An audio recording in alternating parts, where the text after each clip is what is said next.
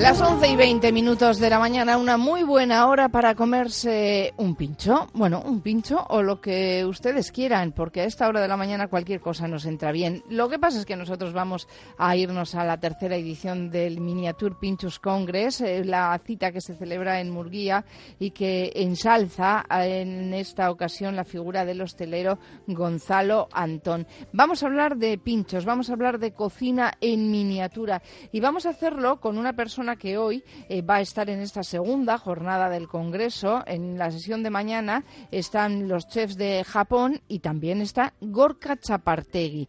Él eh, es el quien eh, nos va a presentar todo lo que hoy van a contar en Pinchos en Miniatura. Gorka Chapartegui, ¿qué tal? Bueno, cuéntanos cómo está todo por ahí ahora. Bueno, pues bien, de maravilla. Hemos estado haciendo las ponencias eh, queda Koshi eh, todavía por, hacer su ponencia y luego tenemos que dar la comida. Bueno, todavía no nos han hablado los japoneses entonces, ¿no? No, así Taka, Takafumi Shiura ha hecho la primera ponencia y luego seguidamente la hemos realizado nosotros desde la Alameda. Oye, oye, ¿qué habéis contado desde la Alameda? Bueno, pues sobre todo un poco la conexión que tenemos eh, y cómo surgió la conexión con Japón, ¿no? desde la Alameda, ¿no? Un poco una historia muy bonita y como muy romántica. ¿Y nos la puedes resumir un poco, Gorka? Sí, por supuesto. Pues mira, pues comenzó todo eh, por mediación de Luis Ibiza, el gran maestro de, cocineros en Donosti, que trabajó con un cocinero japonés eh, ya pues cuando tuvo un restaurante en Gurucheberry, en Oyarzun, pues te estoy hablando de hace casi 40 años. eh, ese cocinero japonés fue a Japón y montó un restaurante de cocina vasca, que se llama el restaurante Bascu. Y un alumno suyo vino hace 16 años, lo mandaron para pues para que viese la cocina in situ, la cocina vasca in situ aquí. Y es Masa, Masafumi Koyama, que lleva 16 años trabajando en la Alameda con nosotros. Y a partir de ahí, pues algún reportaje en algún periódico japonés, eh, un reportaje en una televisión, fueron llegando cocineros japoneses a nuestra cocina, que luego han ido abriendo restaurantes de cocina vasco-española en, Japón, en su tierra, uno en Osaka, otro en Tokio, en Kanazawa ha habido restaurantes. Eh, yo, yo, creo que ya son seis restaurantes de cocina vasco-española que han pasado por la Alameda, que han abierto en Japón. y es una conexión súper bonita. ¿Y qué os ha aportado mm, Japón a, vosotros, a la Alameda?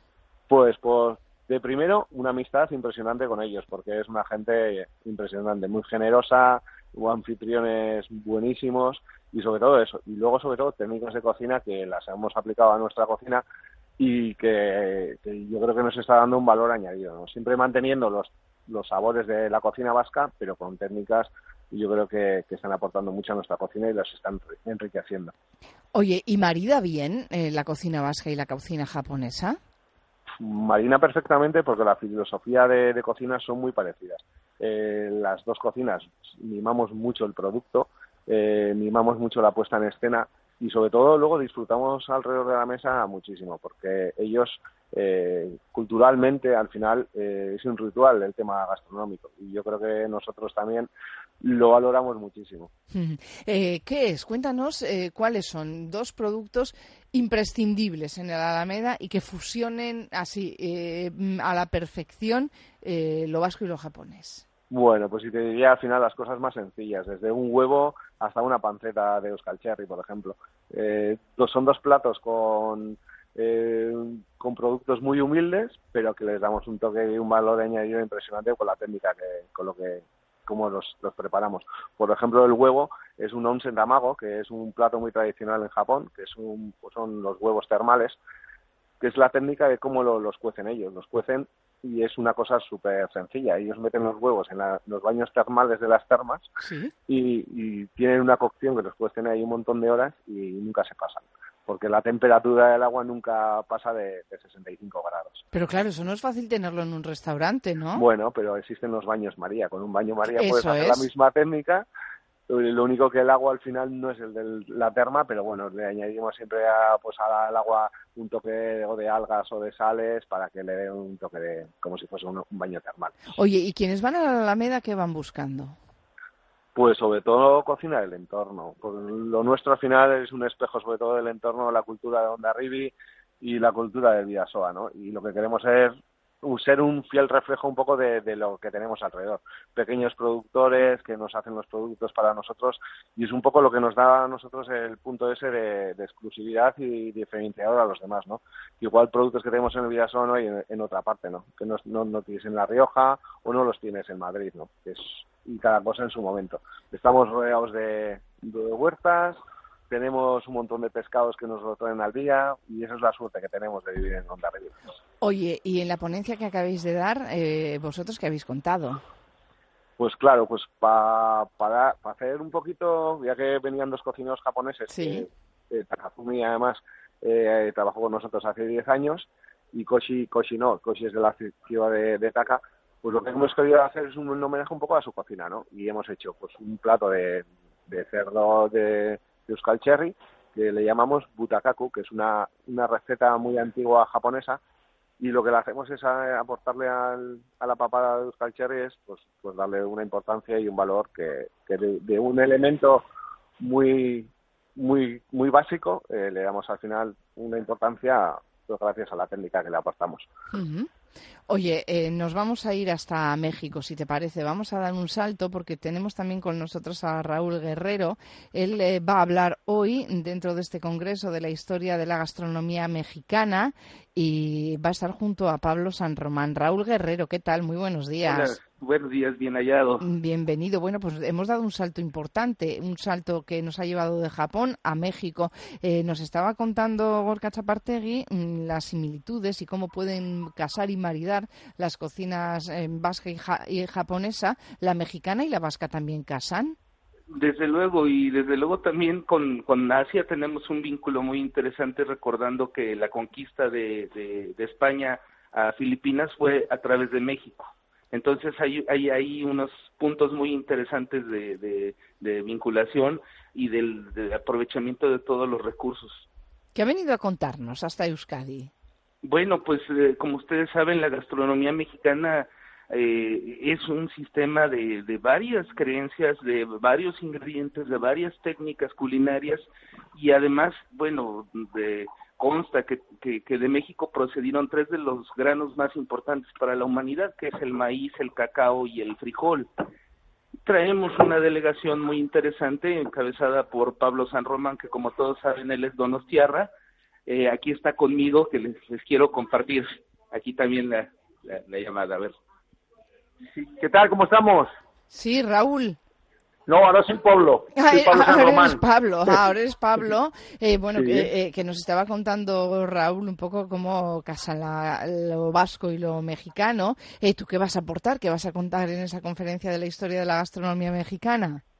Bueno, pues yo eh, lo que puedo contar es mi experiencia. Yo, mira, el, el, llegué, yo, yo a México llegué hace como 22 años eh, y me encontré en un ambiente muy vasco que eran los pelotones de Jayalay cuando ya la pelota ya, venía menos. Sí. Eh, pues esta historia pues nos ha animado a, hacer una serie de eventos que los hemos titulado de la, de la pelota a la cocina y, que lo hemos disfrutado mucho porque realmente nos lleva la gastronomía eh, de aquí para allá. Pero lo que, lo que estamos trayendo aquí a, a Euskadi es, es un poquito pues las raíces gastronómicas de México. Por eso eh, pues, pudimos convocar esta, esta comitiva tan importante, ¿no? Con indígenas zapotecas, eh, chefs del, de la Baja California, que, que, realmente pues lo que van a explicar y lo que nos van a ofrecer es eh, pues esa identidad mexicana que tiene la Baja California, que es la parte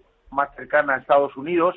Eh, todo, todas las, las también traemos gente del estado de Hidalgo, como es, como es Raúl, y otro cocinero del estado de Oaxaca, que es Manuel Baños. Entonces yo estoy feliz porque, ni quieras que no, pues en 22 años el país que me ha dado el camino profesional para poder ser, pues, eh, reconocido de alguna forma con lo que hago, pues ha sido México.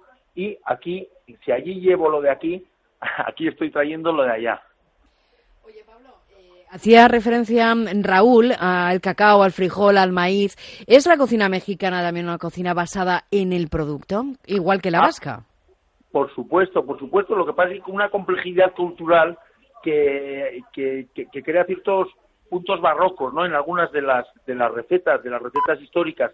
Eh, date cuenta, mira, hay, un, un plato que coincide que además se lo ofrecieron al, primer emperador que fue eh, eh, Agustín Iturbide, que es el chile en nogada. Y el chile en nogada tiene cierta similitud, o, yo, yo establezco cierta, cierta similitud con los pimientos rellenos de bacalao, que fueron unos, pues para mí, un, un estándar de, la nueva cocina vasca, que es cuando yo pues me hago cocinero, ¿no? Hace 35 años. Eh, los chiles en nogada son un plato muy barroco, pero es un plato que tiene 200 años, a diferencia de los pimientos rellenos de bacalao, pues es que aunque ya es un clásico de la cocina vasca, pues eh, tendrá que 30, 40, 50 años. Cada vez conocemos más la cocina japonesa de la que estábamos hablando antes eh, por estos lares. La mexicana todavía es más desconocida, todavía, eh, por desgracia, pues mm, tenemos la, la, idea de que comen tacos, comen burritos y que aquí tenemos restaurantes de comida rápida en los que se hace cocina mexicana. Hay que darle la vuelta a eso también, ¿no, Pablo? Ah, por supuesto, porque además es que hay eh, los ingredientes, eh, la bonomía de sus ingredientes, eh, como la chía, el amaranto, pues todos los, azúcares que, que, se derivan del, del maguey, pues también son bastante son muy beneficiosos para, para, para, lo que es nuestra salud. Entonces, yo creo que lo que se trata también es conocer lo que nos hace bien.